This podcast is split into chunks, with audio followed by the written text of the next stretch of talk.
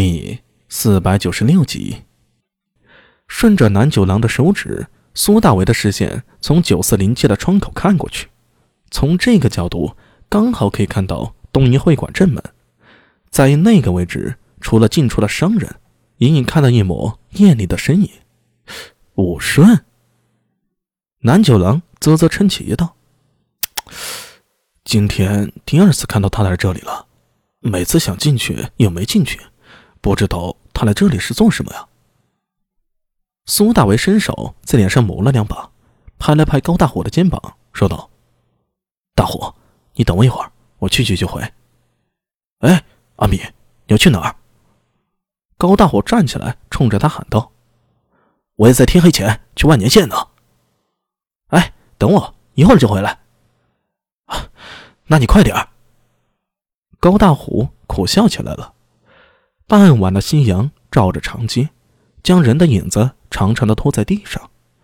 东瀛会馆前往来的商人已经渐渐少了起来，长街两头的商铺也开始收拾，眼看要打烊了。武生双手扣在身前，在东瀛会馆前面来回徘徊着，时不时的抬头看一眼会馆方向，脸上表情透出犹豫和纠结。吴家娘子。突然，一个有些陌生的声音从身后响起。武顺有些吃惊的回头看过去，看到一个年轻人向着自己大步走来。这人看着倒是有几分面熟，武顺一时间想不起来在哪里见过此人，但是凭感觉似乎不是第一次见到对方了。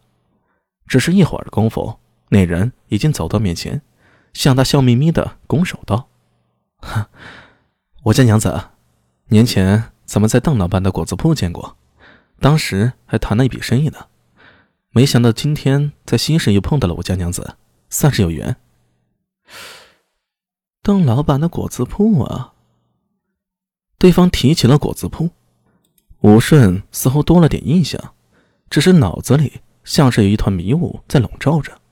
当日具体发生了什么，一时还想不起来，却见眼前的年轻人再次说道。啊，对了，上次见到你家敏芝，当真是可爱。敏芝近来可还好？敏芝，武顺的脸色显得有些不自然，眼神下意识的向东瀛会馆看去。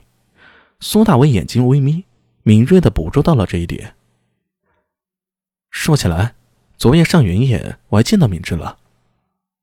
你，你昨晚看到敏芝了？武顺的声音透着一丝颤抖，他情不自禁的伸手抓住苏大伟的衣袖，低声道：“你在何处看到了敏之了？”“呃，就在东直门那边街口。敏之还记得我，还让我给他买了个娃娃。”苏大伟伸手从袖口摸出那个娃娃，捧在掌心里。“啊，喏，就是这个娃娃。昨晚街上发生骚乱了，我听说有人抢孩子。”后来在街上又捡回了这个娃娃，心里啊一直担心敏珍呢。他注意到武顺脸上的表情，见他紧咬着下唇，一副欲言欲泣的样子，忍不住就问道：“呃，敏之他没事吧？”敏之，敏之。武顺的身体摇晃了一下，就在苏大为想听他说下去的时候，只见他身子一软，突然倒了过来。哎！我家娘子，苏大为心里一惊，本能的双手一抄，将她柔软的身子抱在怀里。武顺他竟然晕过去了。